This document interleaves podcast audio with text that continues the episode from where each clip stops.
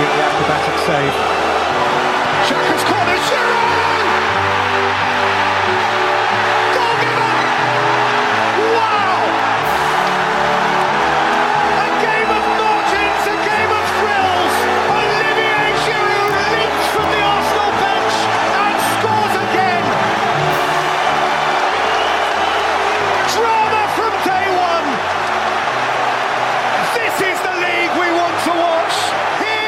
Olá, futeboleiras! Olá, futeboleiros! Dia de estreia no Futre. É com imenso orgulho que entregamos um pedido de vocês, Invaders. Um podcast dedicado integralmente ao futebol inglês. Meu nome é Eduardo Dias e sejam bem-vindos ao God Save the Game, episódio de estreia. Um oferecimento de OneXBet. Todos têm sua chance. Use a sua. Aproveite e utilize o código FUTURE para ganhar até 500 reais de bônus em aposta. Convido a todos também a visitarem o futuri.com.br, descubra nosso conteúdo, assine o feed de podcasts, o The Pitch Invaders, o Lei em Campo, Futurismo, El Rondo, El Perro Invasor, Calcio Pizza e agora God Save the Game. E assim como em todos da família Futuri de podcast futeboleiros, aqui o time também é pesado. Tenho a honra de apresentar o nosso lineup de estreia. Vamos começar por Rafael Oliveira, jornalista, comentarista no Dazon, no seu canal no YouTube, no youtube.com barra Rafael Oliveira, canal que eu sou fã, já assinei. Rafa, se esse mundo fosse justo, você já estaria aqui no Futre há mais tempo, né? Tenho certeza que esse é o match perfeito, Rafa Oliveira e Futre. Não sei se sabia, Rafa, mas sempre fosse do time Pense o Jogo. Seja bem-vindo, cara. Pô, prazer estar com vocês, é um prazer estar aqui pra gente falar sobre futebol inglês. Já participei de outros podcasts, mas tinha um tempo que eu não aparecia por aqui, então é sempre um prazer estar com vocês. Mais um convidado, mais um grande orgulho para nós do Futuro que está aqui com a gente, Tim Vickery, correspondente do BBC Sport. Agora também um Invader. Invader que é um pouco dono da casa, afinal de contas, se o tema é futebol inglês, esse é o lugar. Seja bem-vindo, Tim. Valeu, muito obrigado. Vamos lá, rapidinho. Intensidade, proximidade, dois toques. Vamos lá. Agora vamos pro pessoal da casa, os Invaders conhecidos. Começa por alguém que eu sou fã, que é quem realmente entende o futebol aqui. Nós todos só vamos defender, mas na hora de construir o jogo a gente vai acabar passando a bola para ela. Michele Silva, que saudade, Michele. Tava na hora de voltar pro Futre. Seja bem-vindo de volta e fique bom tempo por aqui com a gente. Não, com certeza eu vou ficar mu- muito legal estar aqui, ainda mais com pessoas aí que eu admiro bastante. E vamos debater essa liga aí que a gente gosta tanto. E, por fim, o cara que montou tudo isso, meu parceiro, desde que tudo era mato, Vinícius Fernandes, Dali Vini. Cara, obrigado por me dar a oportunidade de estar aqui contigo. Parabéns pelo God Save the Game. E um line-up gigante para essa estreia, Vini. Dário Eduardo, é um prazer estar falando contigo, com, com os Invaders, com, essa, ah, ah, com esse cast fantástico, assim, que a gente ah, pensou muito antes de montar e são pessoas que conhecem muito do tema. Acho que o futebol inglês era, era um- uma, uma pauta que estava pendente já no Futuri, era uma lacuna que a gente precisava preencher e, e esse podcast veio para ocupar esse lugar. Hora! Hora de começar com God Save the Game!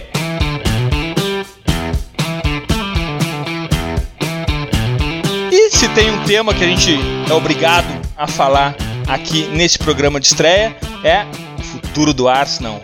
O que, que vai acontecer com o Arsenal depois da passagem de Unai Emery.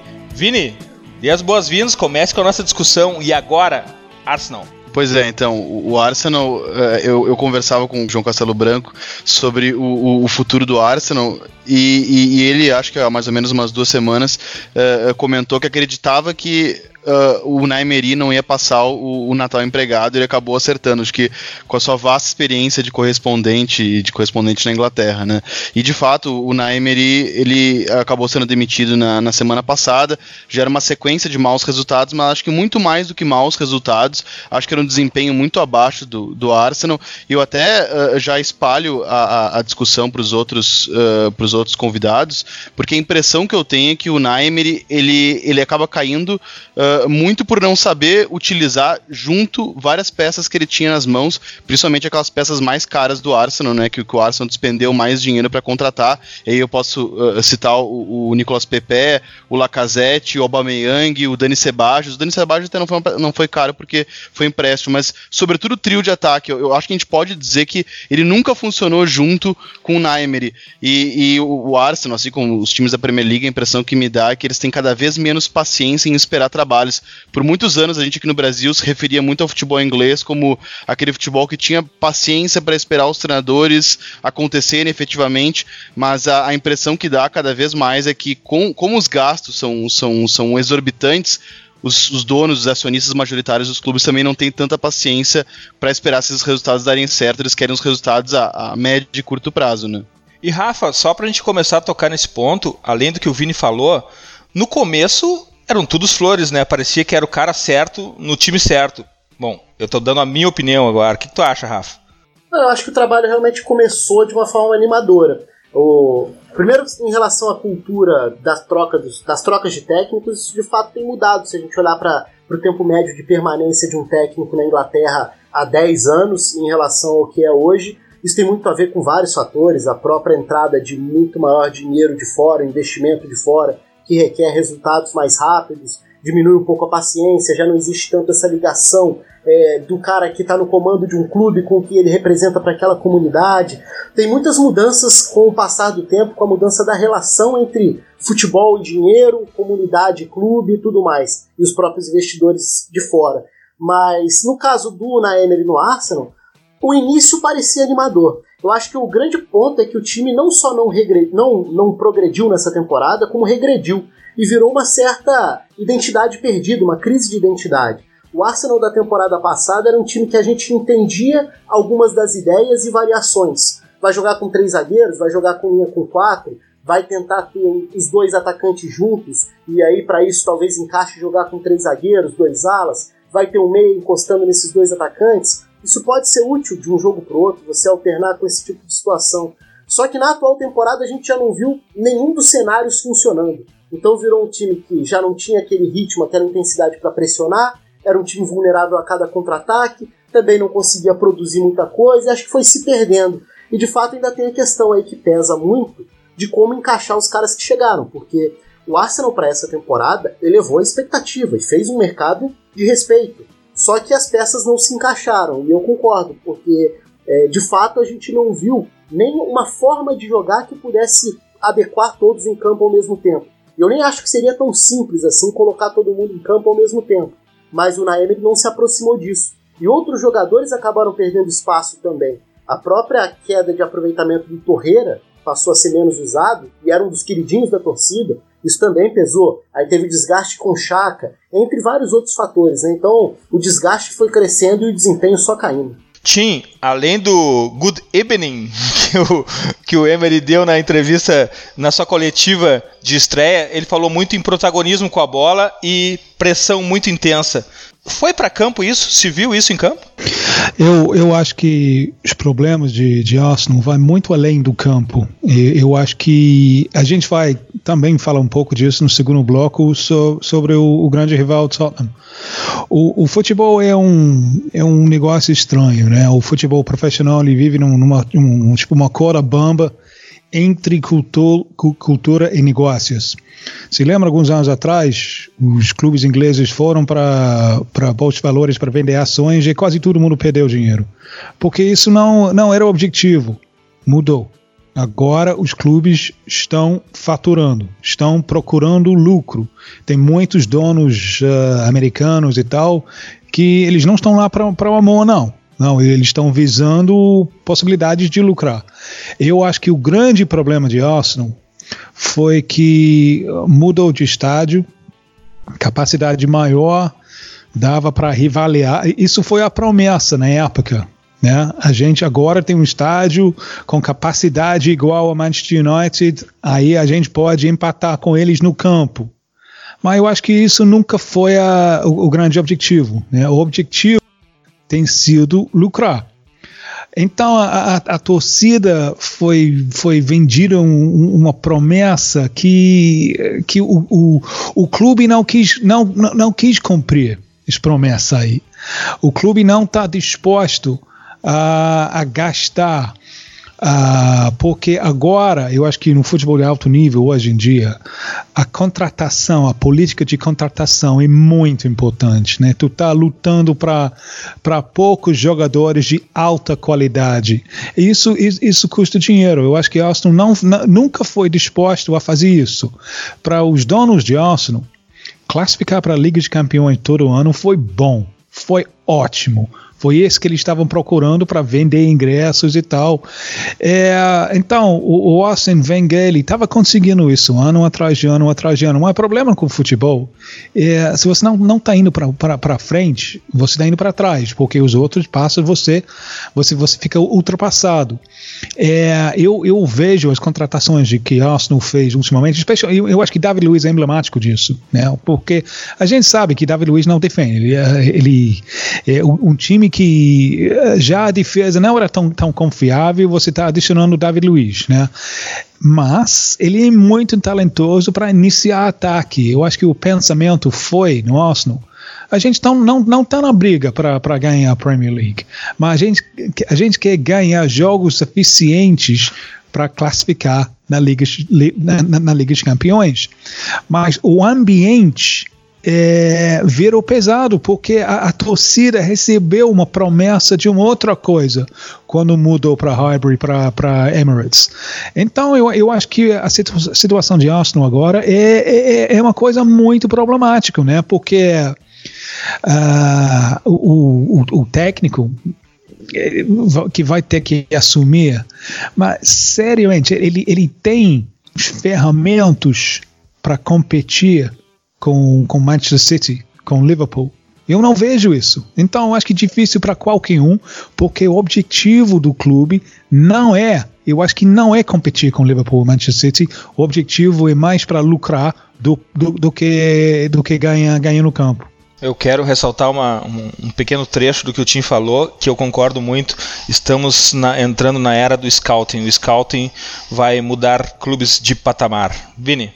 Não, e, gente, o Tim falou muito sobre política de contratações, né? E o que me parece muito desequilíbrio desse elenco do, do Arsenal, e o que eu comento muito com meus amigos que acompanham de perto a Premier League, especialmente torcedores do Arsenal, é, é como o elenco do Arsenal tem atacantes de profundidade, né? Jogadores de velocidade, jogadores agudos, uh, principalmente na figura do, do Alba e do, e do Pepe, uh, e ao mesmo tempo ele tem uh, meio-campistas que não são de recuperação de bola, ou seja, é um trio de ataque que como não, é um, um, como não são pontas de, de retenção de, de, bola, como por exemplo um Bernardo Silva no Manchester City, são caras que tendem a perder muito a bola também, sobretudo jogando uh, uh, em lançamento. Só que em contrapartida o Arsenal não tem uh, volantes de boa recuperação como o Liverpool, por exemplo. Aí eu cito o Liverpool porque o Liverpool tem extremas também de profundidade, que, que é o Salah e o Mané, só que ele tem na figura do James Milner, do, do Giorgino Hinaldo, do Fabinho, ou mesmo do Henderson, volantes de recuperação que ganham essa segunda a bola constantemente. Então era muito comum ver o Arsenal perdendo a bola em profundidade, mas não tendo na, figura do, do Chaka, do, do Dani Cevajos, uh, ou mesmo antes do, do Jack Wilshere também, uh, esses jogadores de recuperação de bola. E aí não se explicava, por exemplo, a, a não utilização do Lucas Torreira, que é um jogador de boa recuperação de bola, que é um cara uh, de boa resistência física, capaz de fazer uma pressão no campo adversário. Então esse desequilíbrio do Arsenal, eu acho que ele completa um cenário que o Rafa disse de um time de pouca identidade. É, é, é um time que tem atacantes de velocidade, de profundidade, mas tem meio-campistas que não são muito capazes de recuperar essa bola quando esse trio perde. Michele, é resultado, é conceito, é campo e bola. O que está acontecendo com a Arsenal? Eu acho que uh, os guris resumiram bem, né? Uh, para mim, assim, é, um, é o conjunto da obra, no caso, porque uh, saindo um pouco do, do, que os guris falaram, mas partindo para um outro ponto, uma coisa que não se via muito no, na Emery, e daí tem muito a ver com essa questão da identidade de campo também, é que ele não tinha essa identificação com a torcida, por exemplo, que daí entra muito no que o Rafa falou, de que não há não há essa conexão uh, entre a comunidade e o clube. E é uma coisa que a gente, eu já, a gente já tinha visto na temporada passada com o Sarri no Chelsea. E agora nessa, o Nai, ele, ele parecia que não tinha essa conexão com os torcedores e ele tinha até alguns problemas de comunicação uh, ali no clube, tanto interna quanto externa. Então, acho que um dos problemas do Arsenal, além desses eh, problemas de campo, de não entregar desempenho, porque a gente sabe que nem sempre, às vezes tu tem ali desempenho, mas tu não tem resultado, coisa que acontece, por exemplo, com, com o Chelsea Lampard nos jogos contra times grandes. Tem tido bons desempenhos, mas não tem tido resultados. Uh, mas o, o, Arsenal era, era algo diferente, assim, porque ele não entregava nem a questão do desempenho. E para mim essa questão do Davi Luiz, uh, ela ilustra muito bem ali o que o Tim pontuou, porque foi uma contratação assim que para mim não se explicou muito bem, uh, porque até como iniciador de jogadas eu achei que o, o Davi ele pudesse contribuir mais e de repente ali corrigir alguns problemas de iniciação de jogadas do Arsenal. Uh, mas nem isso, e se mostra um time completo, muito, muito frágil defensivamente. Então o técnico que assumir aí vai ter problemas tanto de, de conseguir o desafio de equilibrar esses talentos, Sebastião, PP, Lacazette, Aubameyang, Martinelli, Torreira, enfim, equilibrar todos esses talentos, fazer uma fusão em algo que potencialize cada jogador, mas também vai ter um, um problema aí de, de comunicação com a torcida, de resgatar esse elo entre o, o time que está em campo e, a, e o torcedor que está na arquibancada. Tim, além da comunicação com a torcida, a comunicação do Unai Emery no vestiário, o Good Evening não convenceu muito. Assistir o Peak Blinders não, não ensinou muito de inglês para ele. O que que uh, tu acha que teve? Esse é um ponto que, que também dificultou? Eu acho que hoje em dia não. Uh, eu lembro os primeiros grandes uh, contratações de técnicos estrangeiros foi logo depois da Copa de 90 o Aston Villa contratou o técnico de então Checoslováquia, o Dr. Venglos. É, ele realmente teve grandes problemas, porque naquela época não estava acostumado com técnico estrangeiro, o elenco era tudo britânico, então ficava, ficava zoando o sotaque dele. Hoje em dia isso não rola mais, né? O elenco vem de quatro cantos do mundo, é, então tá, tá, totalmente acostumado de, de um cara falando numa, numa, numa segunda língua. Então eu não, eu não vejo vejo isso com, com problema com, com, com jogadores. Eu acho que na, naquele nível do jogo você fala a, lingu, a linguagem internacional de futebol. Rafa, a Michelle falou na conexão com a comunidade. Como que se, se refaz essa conexão? Obviamente, uma vitória resolve tudo, uma, uma, uma vitória se, se reconecta tudo.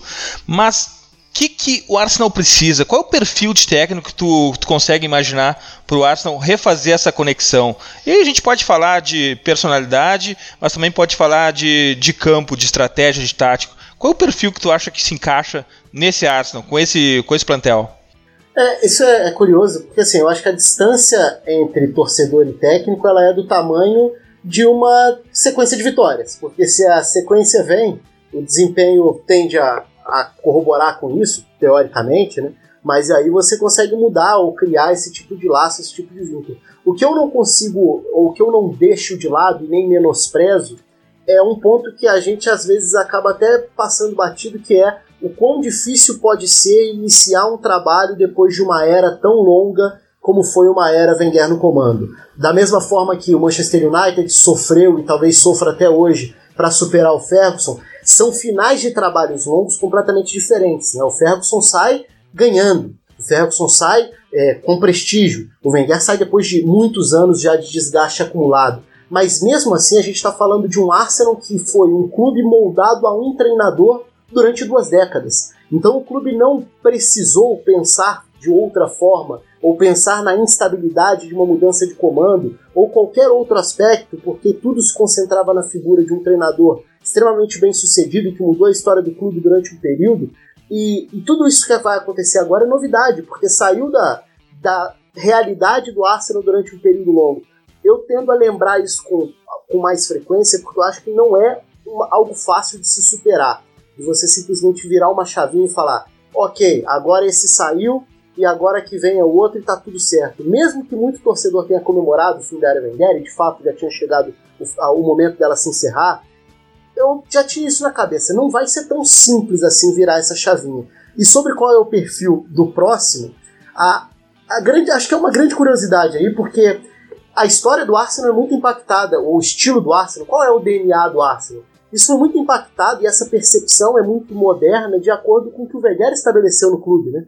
Porque o Arsenal pré-Wenger era um outro estilo de jogo, era um Arsenal que teve momentos históricos em que o torcedor batia no peito e se orgulhava do time feio, do time chato, mas do time que ganhava por 1 a 0 e de repente virou o time do futebol bonito, envolvente, de, de formas revolucionárias para a realidade de um futebol inglês que não era tão aberto as influências do exterior, virou um futebol de vanguarda no fim dos anos 90, início dos anos 2000.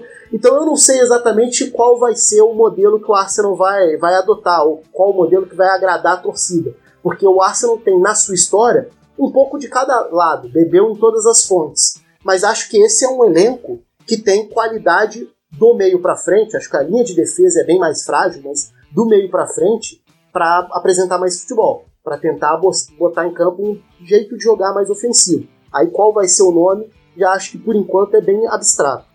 É, dois pontos muito legais levantados pelo Rafa. O Arsenal não é só o Arsenal global, né? Existe aquele Arsenal pré-Wenger do Febre de Bola. Leiam o Febre de Bola.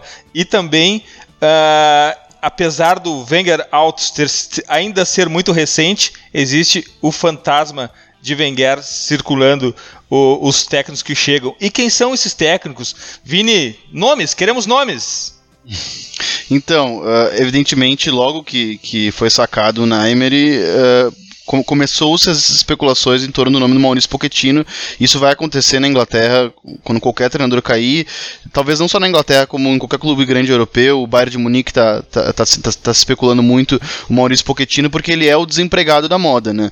Principalmente agora que o José Mourinho tá, já, já, já tá empregado, vai ser o tema do nosso, do, do, do nosso segundo bloco. O Maurício Pochettino foi muito especulado, mas acredito que a relação dele com o Tottenham inviabilizaria isso neste momento, né? Tudo bem que aí o José Mourinho tinha uma relação com o Chelsea, acabou indo pro Tottenham, mas eh, se passou um tempo, né? Agora, essa ida direta do Tottenham pro Arsenal, acho um pouco inviável. Isso fala também no Eric Ten Hag, treinador do Ajax. Aí é uma, uma proposta um pouco diferente, né? Um, um treinador jovem, uh, com um perfil bastante ofensivo, que explora muito bem a categoria de base, que tem um histórico em categoria de base no próprio Bayern de Munique, né? Esse treinador holandês, mas como o Rafa disse, nomes são muito abstratos. Existem bons treinadores hoje em dia no mercado. acho e, e, o que eu faria se estivesse no comando do Arsenal. Eh, se fosse o Edu Gaspar, né? É, é, sempre bom a gente, a gente lembrar que o Edu, o Edu está à frente das decisões do Arsenal, né? Um brasileiro está à frente das decisões do Arsenal. Não sei qual peso que ele tem nas escolhas, mas enfim, enfim ele é um dos executivos de futebol do, do clube. E se fosse o Edu Gaspar, eu não tomaria essa decisão assim, eh, de supetão, do nada, de, de uma semana para outra. Até porque eu acho que a escolha do, do Arsenal para treinador, acho que ela vai definir muitos rumos do, do clube para as próximas temporadas. É, quem sabe do Gaspar liga pro Tite também. Michele, qual o teu nome? Olha, eu acho que tá bem. tá bem em cima do muro, assim, a questão, até, até por, um, por um posicionamento do próprio Tottenham, assim, né? Eles. Uh, foi aquela coisa, assim, meio que, pelo que eu acompanhei daqui, né? Uh, foi aquela coisa que meio que demitiram, mas sem ter algo em mente e talvez o, o atual técnico, quem está comandando depois do Emery, siga. Uh, mas eu particularmente gosto da ideia do Ten Hag, eu acho que ele fecha com fecha com o atual elenco, uh, mas são muitos desafios e como e como o Rafa falou, não é algo fácil para quem vai assumir. Eu acho que mais do que eu acho que essa escolha tem que ser muito bem pensada, mas mais do que isso precisa que se dê um tempo e se crie uma atmosfera uh, digamos assim, que, que receba bem esse técnico, que dê todas as condições para ele conseguir um tempo hábil de trabalho e conseguir aí o diálogo com o clube, o diálogo com a torcida. Uh, por exemplo, antes eu até citei ali o Sarri, da questão que ele não tinha identificação com a torcida do Chelsea e, e enfim, por uma série de fatores. Mas, por exemplo, eu acho muito legal que o Klopp tem com a torcida do Liverpool. E eu acho que isso é algo que o Arsenal teria que resgatar assim, e que não é simples de resgatar, mas que é importante para o, para o sucesso aí do próximo técnico e exige, obviamente, um, um tempo, exige adaptação. E além de tudo, estamos numa fase do campeonato pré-Boxing Day, um técnico estrear agora, fazer uma sequência terrível de jogos pela frente. É o pior momento para um técnico estrear também, né? Não, é um pior, é o pior momento para o treinador uh, estrear na Inglaterra, porque como tu mesmo dissesse, é uma, é uma maratona de jogos exaustiva, poucos tempo, pouco tempo para treinar, conhecer o elenco, enfim, e, e, e, nesse cenário todo, o último nome especulado pela imprensa inglesa, enquanto a gente está gravando hoje, uh, terça-feira, dia 3 de dezembro, é o, o, Marcelino Garcia Toral, né, que é um nome bem diferente, por exemplo, desse que nós citamos, do Pochettino, do, do Eric Ten Hag, é um cara que, que já gosta de time times uh, de uma linha de quatro bem estruturada e de um time mais direto, uh, mas de um contra-ataque uh, com a bola passando por todos os setores. É um cara que eu gosto muito, mas realmente ele é uma outra filosofia. Os, todos os trabalhos que ele fez a, até agora foram os times dele eram times mais reativos, mais posicionados do, do, do meio para trás, né, fazendo uma meia pressão e, e saindo rápido em contra-ataque. Mas ele é um cara que joga com dois atacantes, né? Uma coisa é certa, acho que se ele tivesse à frente do Arsenal, Lacazette e Aubameyang jogariam juntos. Sobre essa questão do, do Lacazette e Aubameyang, eu acho que e, talvez esse seja um dos principais pontos a serem resgatados, digamos assim, no Arsenal, porque teve um momento que o Naemery chegou a utilizar os dois uh, por, um, por um período longo até de tempo, e eu acho que funcionou muito bem, então acho que isso é uma das heranças aí dele que pode ser resgatado, mas que nem no final do, nos últimos jogos dele uh, vinha sendo tão usado, assim, era bem irregular as participações do Laca, né? Mas, enfim, eu acho que essa é uma dupla que tem tudo para ser uma daquelas duplas uh, de atacantes que a gente que a gente fica animado aí de ver jogar. Fim de primeiro bloco, fim de papo do Arsenal, pelo menos pelo episódio de hoje. A gente volta daqui a pouco com o Tottenham.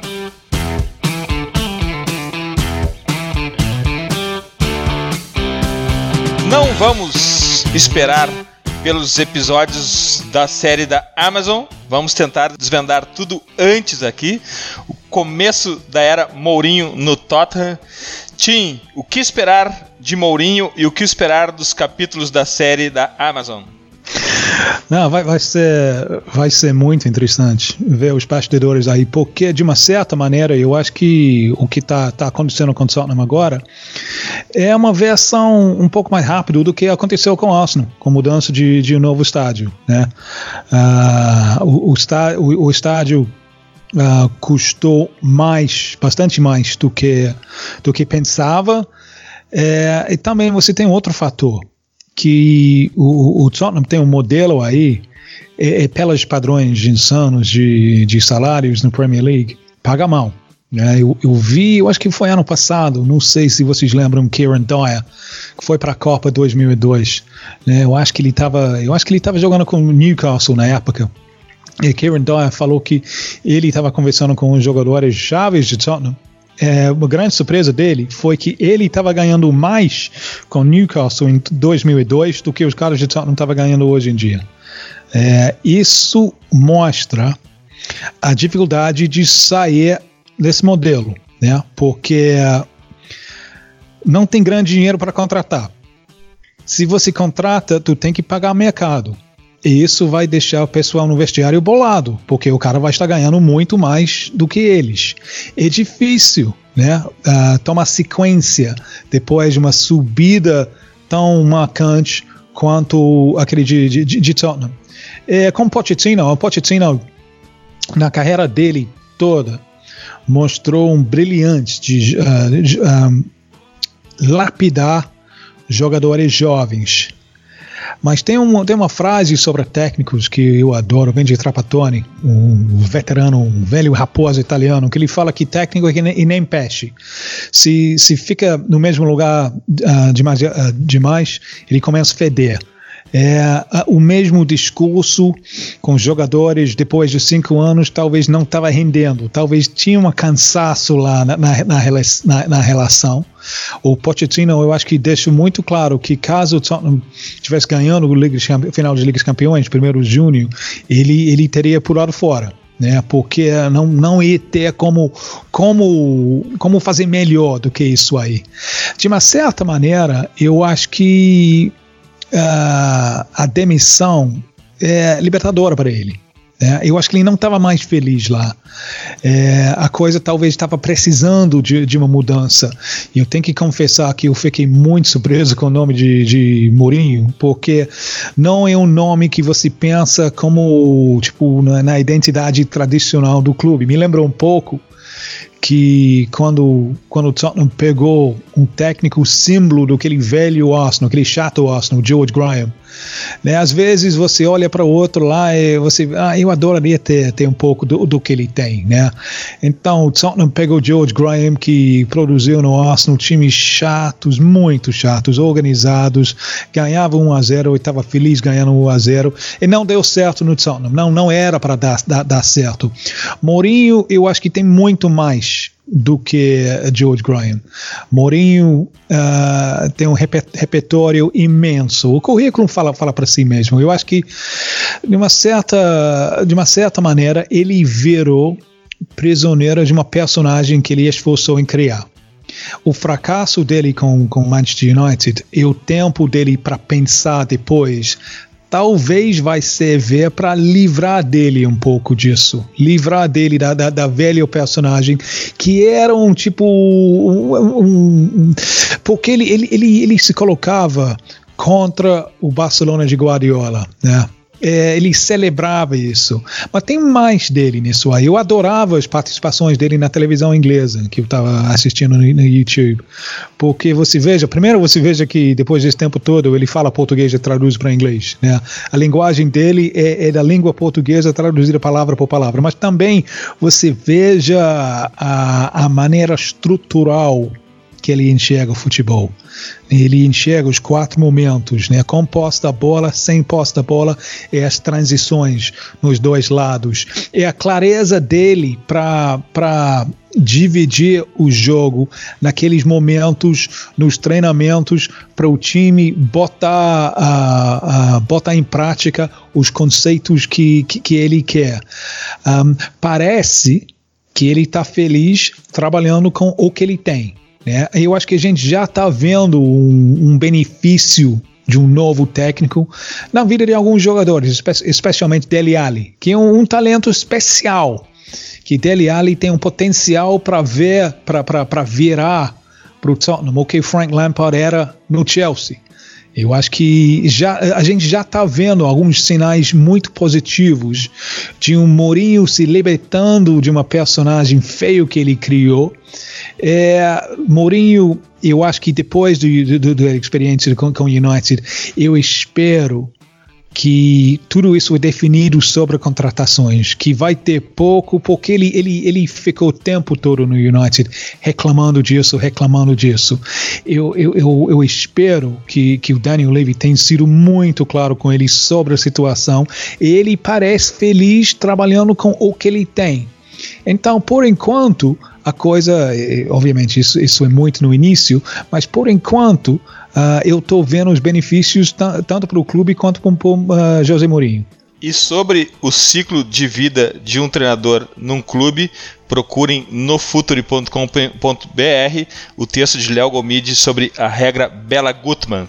Rafa, é o Mourinho 2.0? Ele tá, ele tá feliz da vida, né?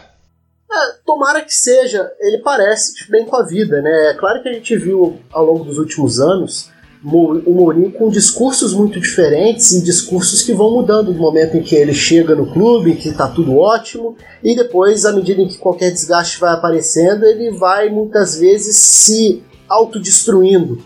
É, eu concordo muito com o Tim sobre a capacidade dele, sobre a capacidade que o Mourinho tem para acrescentar.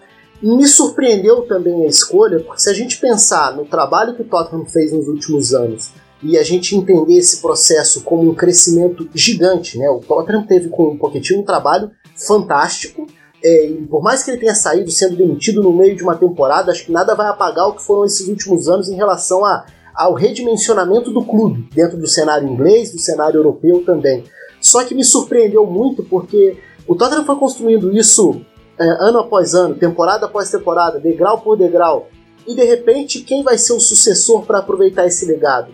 um cara com uma capacidade destrutiva enorme dos últimos anos, sem menosprezar a capacidade do Mourinho como técnico, porque o Mourinho é de fato um dos grandes treinadores da geração e já mostrou isso com o currículo, com diversos clubes também. Mas esse personagem, que tantas vezes foi um personagem que passou à frente do técnico com um repertório gigante, ele também, em alguns dos clubes, ele trouxe resultado, mas sabendo que aquilo era um risco que você pagava para ter o resultado, era comprometer um ambiente e muitas vezes destruir esse ambiente para a sequência. E tudo que o Tottenham não pode nesse momento é jogar fora os passos adiante que ele conseguiu dar nos últimos anos. Então isso foi algo que me surpreendeu na escolha. Agora, tomara que seja um Mourinho de novo disposto a refletir sobre é, maneiras de gerir um elenco, maneiras de é, falar publicamente sobre determinadas coisas que ele possa gostar ou não gostar para a imprensa em relação ao elenco, a clube, porque ele está de fato num clube que se desenvolveu, num grupo que teve um desenvolvimento enorme de jogadores jovens que chegaram ao time principal, cresceram, assumiram protagonismo, foram para a seleção, é, hoje já são jogadores mais consolidados e agora a gente vai começar a ver um pouco da mão dele no time.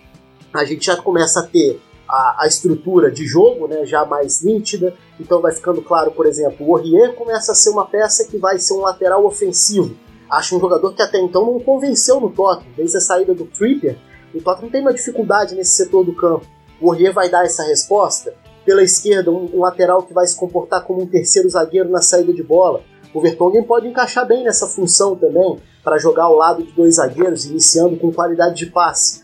O Dele Alli, num estilo de jogo mais direto, que tende a ser a característica do Mourinho em relação ao que vinha sendo o Tottenham, o Dele Alli foi um jogador de, de, muitas transformações na curta carreira dele até hoje, né?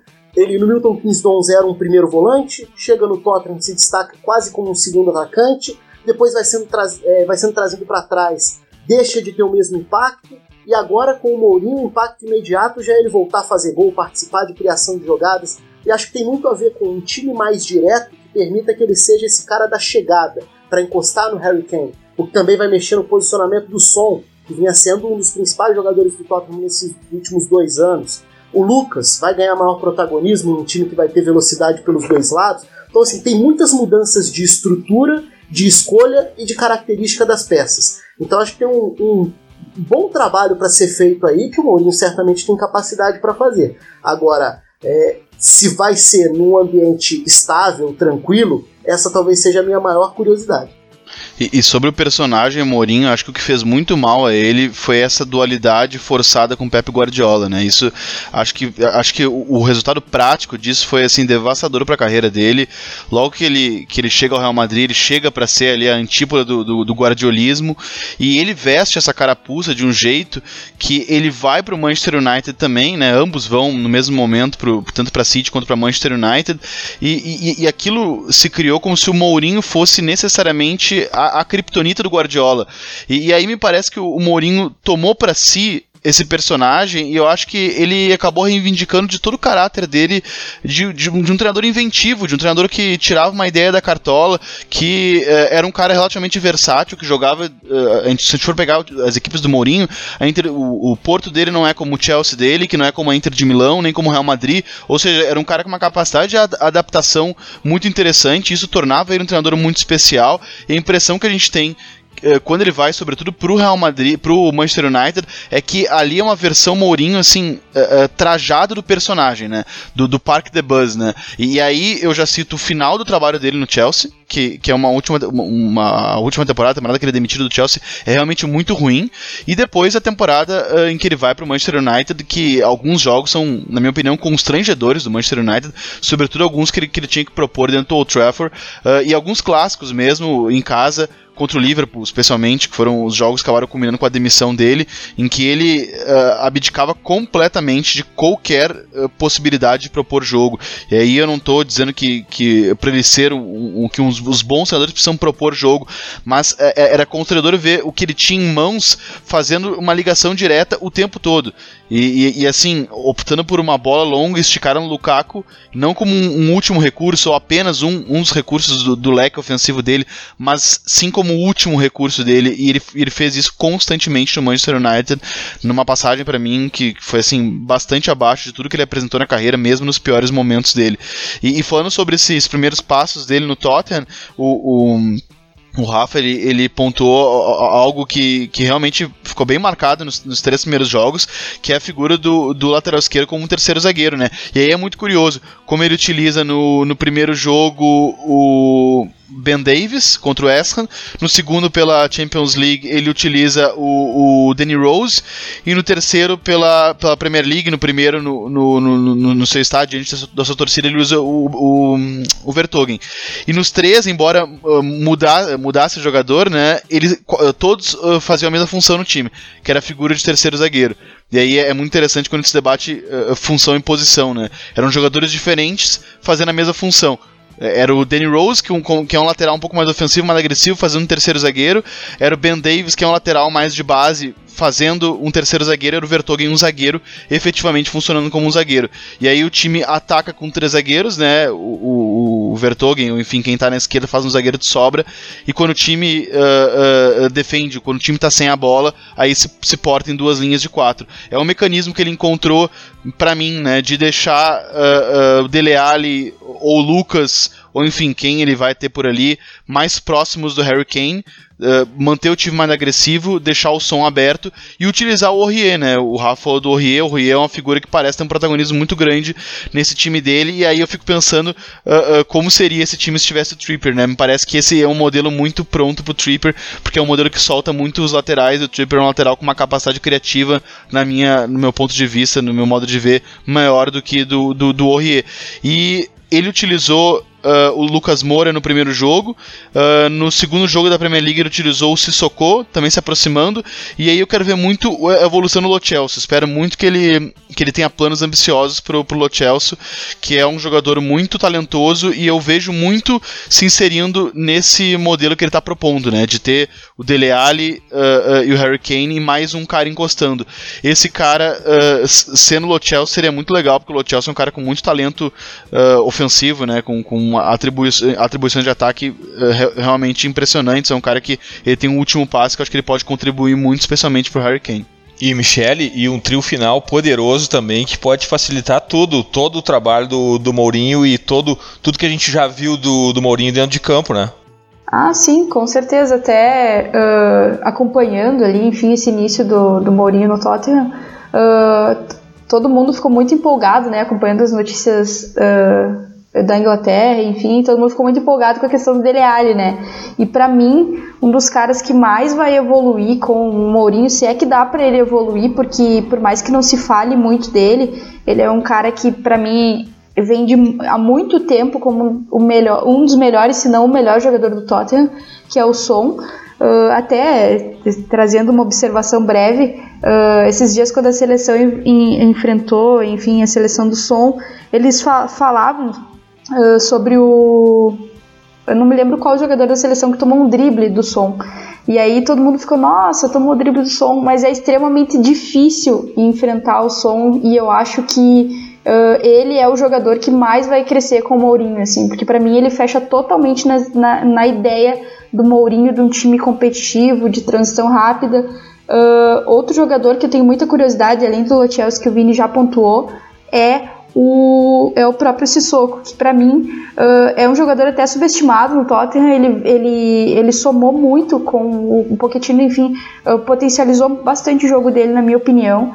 Eu acho que ele ele tende a acrescentar ainda mais, principalmente um, um, é, nesse final de semana ele fez um gol ali no Bournemouth, mas não por isso eu acho que ele já vinha ali no, no final ali do, do, do, nos últimos jogos do Tottenham, ele já vinha conduzindo mais a bola, até por uma questão de, de do time não, não oferecer tanto ofensivamente, mas eu acredito muito que esse, esse algo a mais ofensivo do Sissoko ali, como um cara que aparece na área também, pode ser bem legal nesse Tottenham, além do trio de ataque, como, como tu já pontuou, né? Eu acho que tem tudo a ver, principalmente como o Kane, como esse cara que completo que ele é no ataque, né? Que ele não, ele não se contenta com, com a, a denominação de mero centroavante, enfim, ele é um cara que faz faz muito pelo time e ele vem mostrando isso já há um bom tempo. Então acho que essa combinação Son, Kane, uh, enfim, isso vai dar muito certo, com certeza com o Lucas. Uh, o Lucas é outro jogador que para mim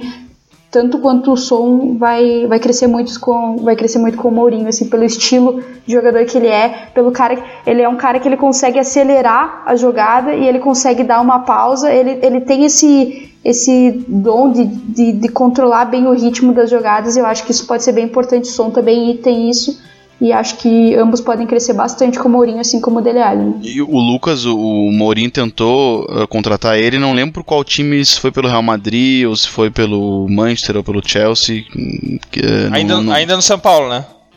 Sim, sim, com ele ainda no São Paulo, exato. Então o Mourinho gosta muito dele, uh, gosta muito desse jogador, uh, enfim, e, e o, o, o, a figura do Harry Kane, que a, que a, Michelle bem pontuou, é muito legal, porque uh, o Mourinho, os, os, grandes times do Mourinho sempre se notabilizaram por ter um centroavante. O Mourinho gosta muito de uma referência, né? A gente pode, a gente vai chegar na Inter de Milão dele, por exemplo, com o Milito, antes no Chelsea dele com o Drogba, Uh, depois no, no, Real Madrid, que já com Benzema.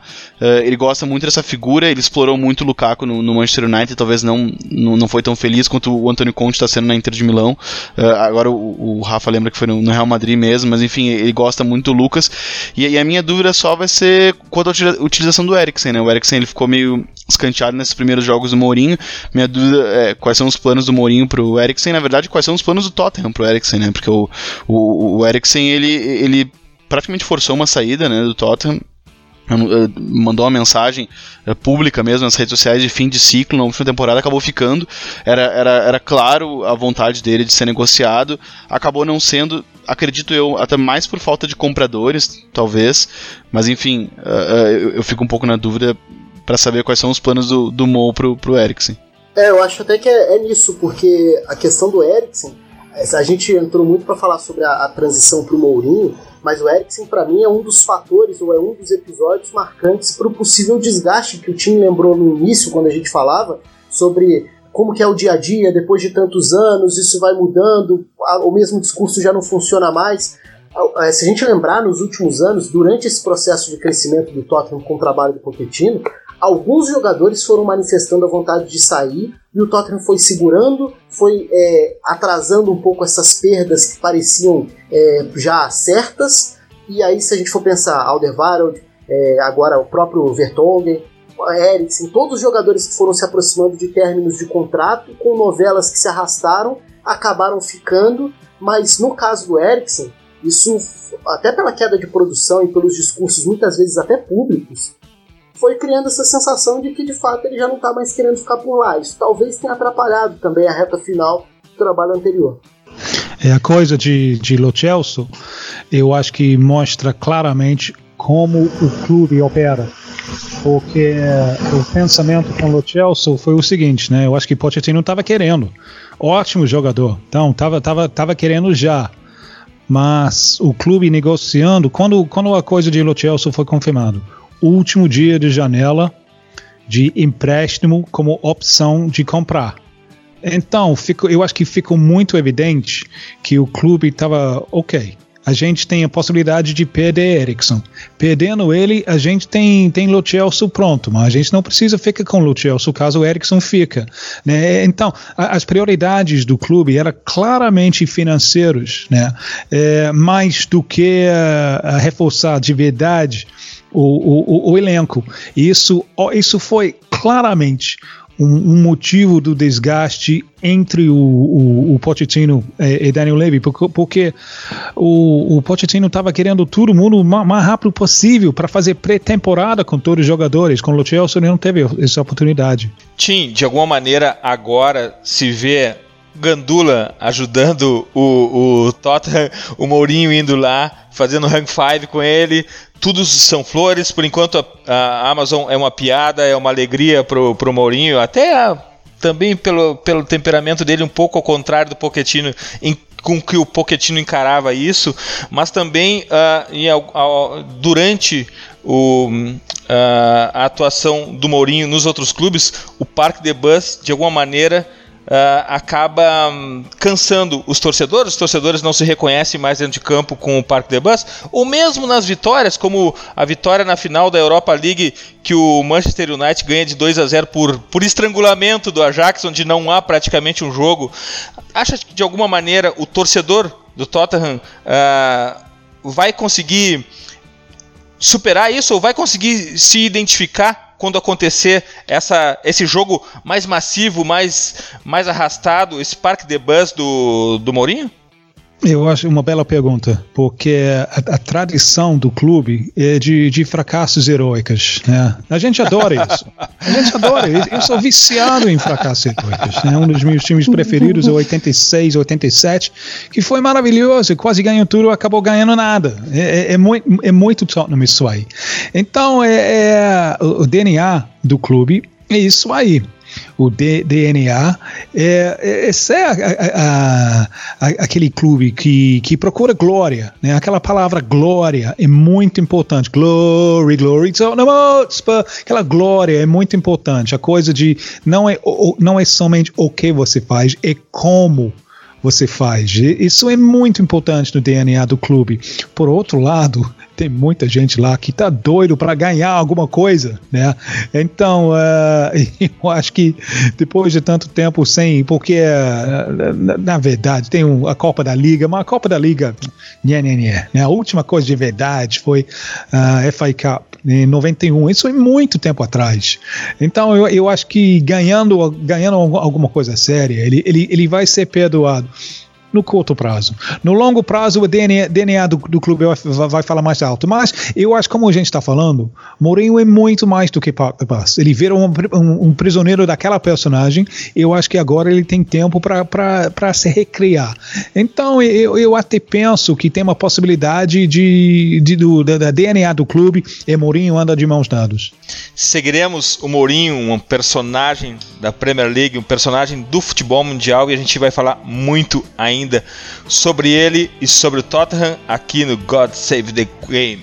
Daqui a pouco a gente volta com os underdogs que amamos. Chegamos no último bloco para falar sobre os underdogs, os underdogs que amamos, aqueles que ficam no escuro dos hypados, que não são de primeiras identificados, mas a gente está aqui para tirar eles da escuridão e mostrar para vocês que tem jogo também no meio da tabela, no final da tabela, e lá se encontram os underdogs. Vini, quais são teus underdogs? Quais são, qual é o teu time? Qual é o teu treinador? Qual é o jogador que tu acha que a gente tem que jogar a luz sobre eles?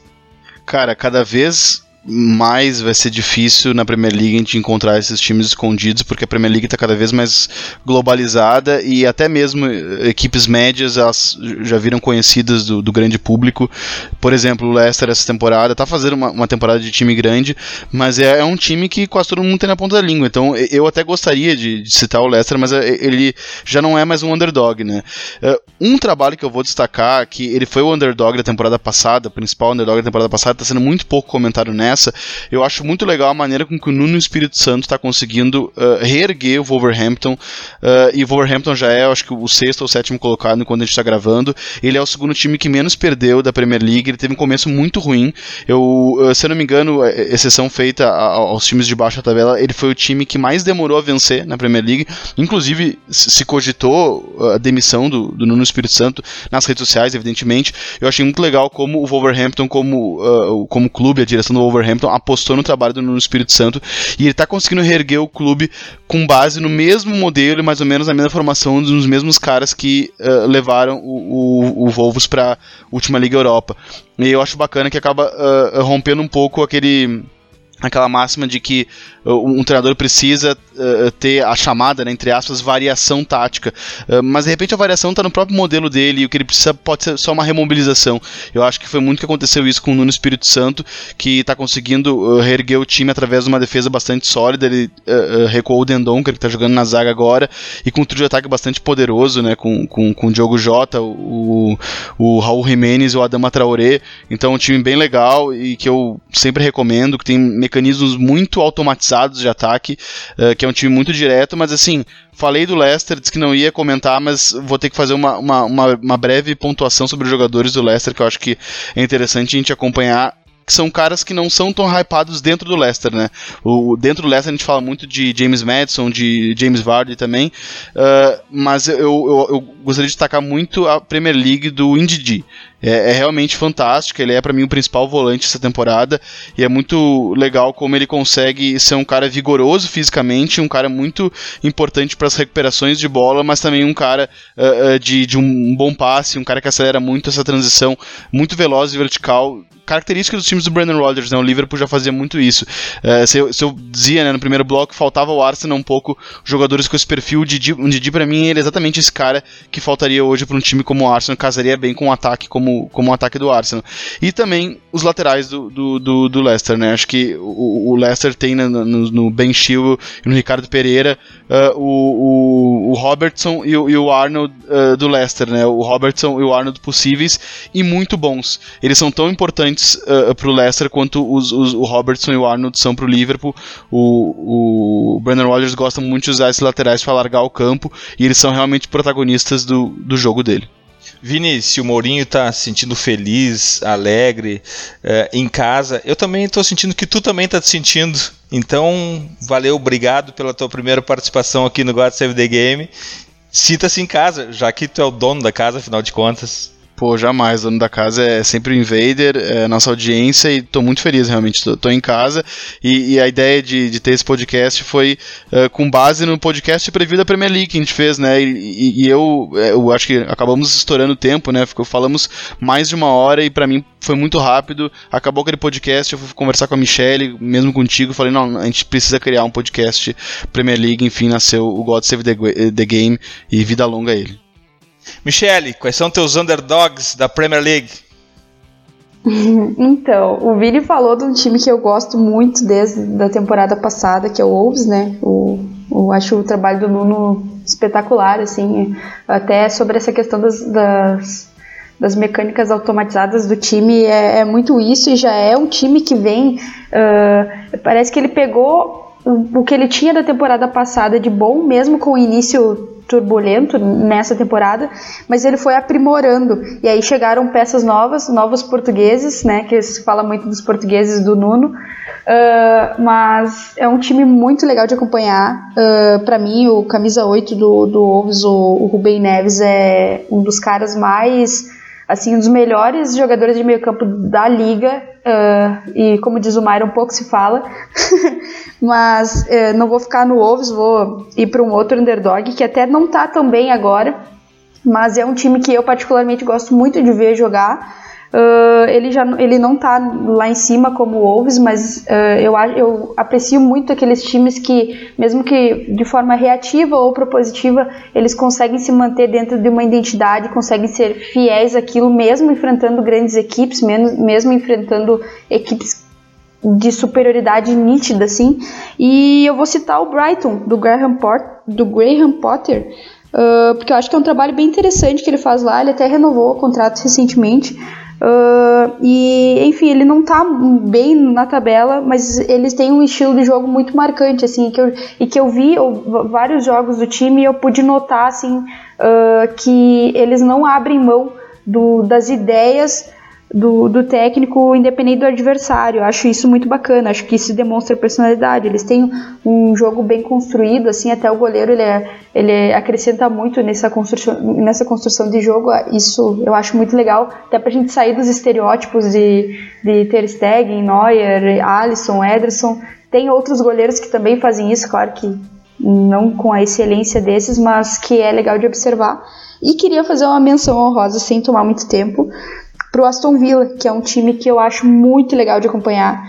Uh, que desde a temporada passada eu já achava muito bacana que tinha o Tammy, Tammy Abraham do Chelsea lá, mas esse ano tem aí jogadores excelentes. Eu vou fazer uma menção aí ao Wesley, que é um senhor camisa 9. Uh, e ao Grealish e ao Minks. Uh, eu acho que são jogadores assim excepcionais que acrescentam muito pro jogo da Aston Villa. O Grealish principalmente porque ele tem uma identificação com o clube gigante, né? E o Minks tem tudo para ter um futuro na seleção também.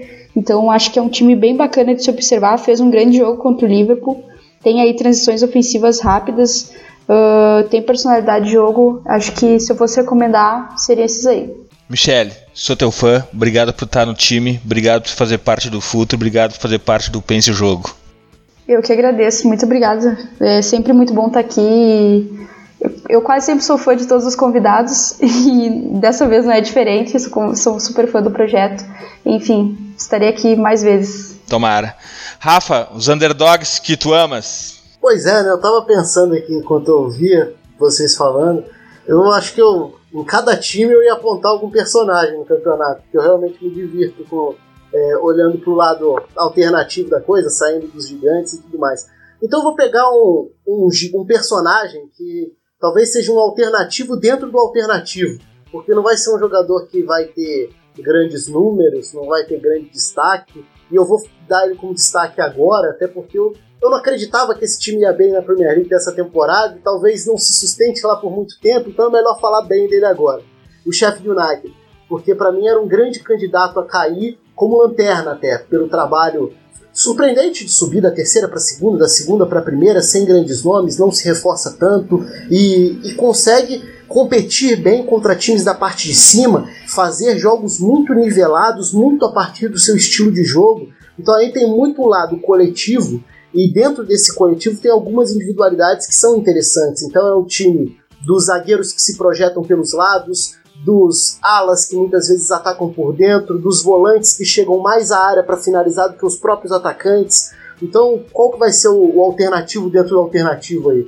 O McGoldrick, porque o McGoldrick é um atacante de mais de 30 anos de idade que passou a carreira inteira sendo um jogador irregular com momentos de brilho na segunda divisão, na terceira divisão. Aí com 31 anos de idade ele vai e joga na Premier League pela primeira vez. E ele é uma parte dessa engrenagem. Ele é um atacante que é, não é o mais habilidoso, não é o, o, mais rápido, não é o melhor fisicamente, mas que circula pelo campo, ajuda a armar, volta para abrir os espaços para as infiltrações do Fleck, do Lundstrom, do, é, de quem quer que seja, né? Porque já, o ataque muda muitas vezes, mas é, é um time que tem me surpreendido. E acho que tem surpreendido muito por conta do, da capacidade para competir coletivamente mesmo. E aí, no meio disso tudo, para ficar mais alternativo ainda, do jeito que eu gosto, eu vou de McGoldrick. Rafa, tu não sabe a quantidade de mensagens que a gente recebe do nossos invaders dizendo, cara, Rafael Oliveira, esse é o cara que tem que estar no Futuri, é muito coerente com o que vocês falam sobre o jogo, com vocês pensam o jogo. Hoje está aqui o cara, então. Que bom, que orgulho, que honra. Muito obrigado por estar aqui com a gente, Rafa. Eu que agradeço. Vocês sabem que eu acompanho, sou fã do projeto, já tive a oportunidade de participar outras vezes de outros podcasts, mas é sempre bom estar por aqui. Agora a gente é, vai estar aqui mais, com mais frequência. Então, um prazer, um abraço. Até a próxima, né? Valeu. Tim, os underdogs que você ama. Concordo totalmente com a abordagem de Rafa sobre, sobre Sheffield United. Espetacular. Interessante ver tipo, estratégias de sobrevivência né, de clubes que não têm ambição de ganhar. É, é Sheffield United com seus tipo, zagueiros, atacantes, é, tem sido fascinante este ano. Uh, Crystal Palace, gosto de assistir Crystal Palace porque eu acho que se você está tá procurando um craque fora dos grandes clubes, é o Wolf, né, o Wilfred Zaha. Jogador maravilhoso, merece é, um time melhor. Já foi maior, já foi para Man United, não, não teve muitas oportunidades, mas eu acho que ele, ele vai ter outra chance. Um jogador espetacular. Crystal Palace é um time que tem uma torcida fiel, é, é, é um, um, estádio muito velho, muito ultrapassado até, um estádio muito interessante para ir. E tem um, um, um time que eu, um clube que eu gostaria que fosse muito melhor, uh, eu estou torcendo muito, que é, é Newcastle. Newcastle é, é, uma zona de Inglaterra muito pela norte, nordeste, é, é, é, um, é uma zona historicamente muito futeboleiro, né? É, é, o parte do país onde historicamente aquela região normalmente produzia os jogadores mais habilidosos. É, é, um clube Newcastle que deveria ser um outro patamar totalmente. É um clube que tem um potencial para ser um grande mesmo. É frustrante ver que isso não está acontecendo.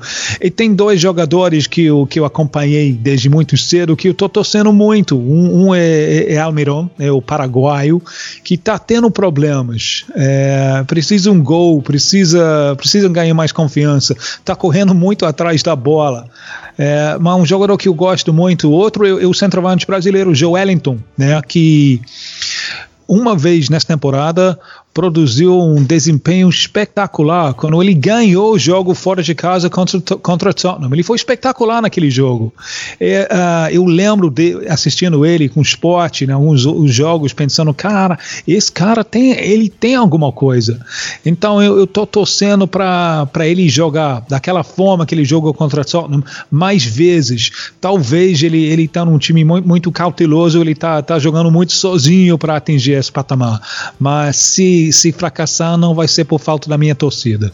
Tim, muito obrigado por compartilhares com a gente o teu conhecimento sobre o jogo, a tua visão sobre o jogo, mas principalmente a tua paixão pelo jogo. Que bom que tu tá aqui, que honra pra gente. Volte quando quiser. É um, és um invader agora. A gente tem muito orgulho de estar no futuro aqui com a gente. Muito obrigado, Tim. Obrigado por me aturar. Muito bom. Bom, Invaders, quinzenalmente estaremos no feed do Futuri Podcast Futeboleiros com God Save the Game. Assine para não deixar passar nenhum podcast da família Futuri. Futebol inglês nos interessa muito. Futeboleiras, futeboleiros, nós somos o Futuri e temos um convite para vocês. Pense o jogo. Valeu!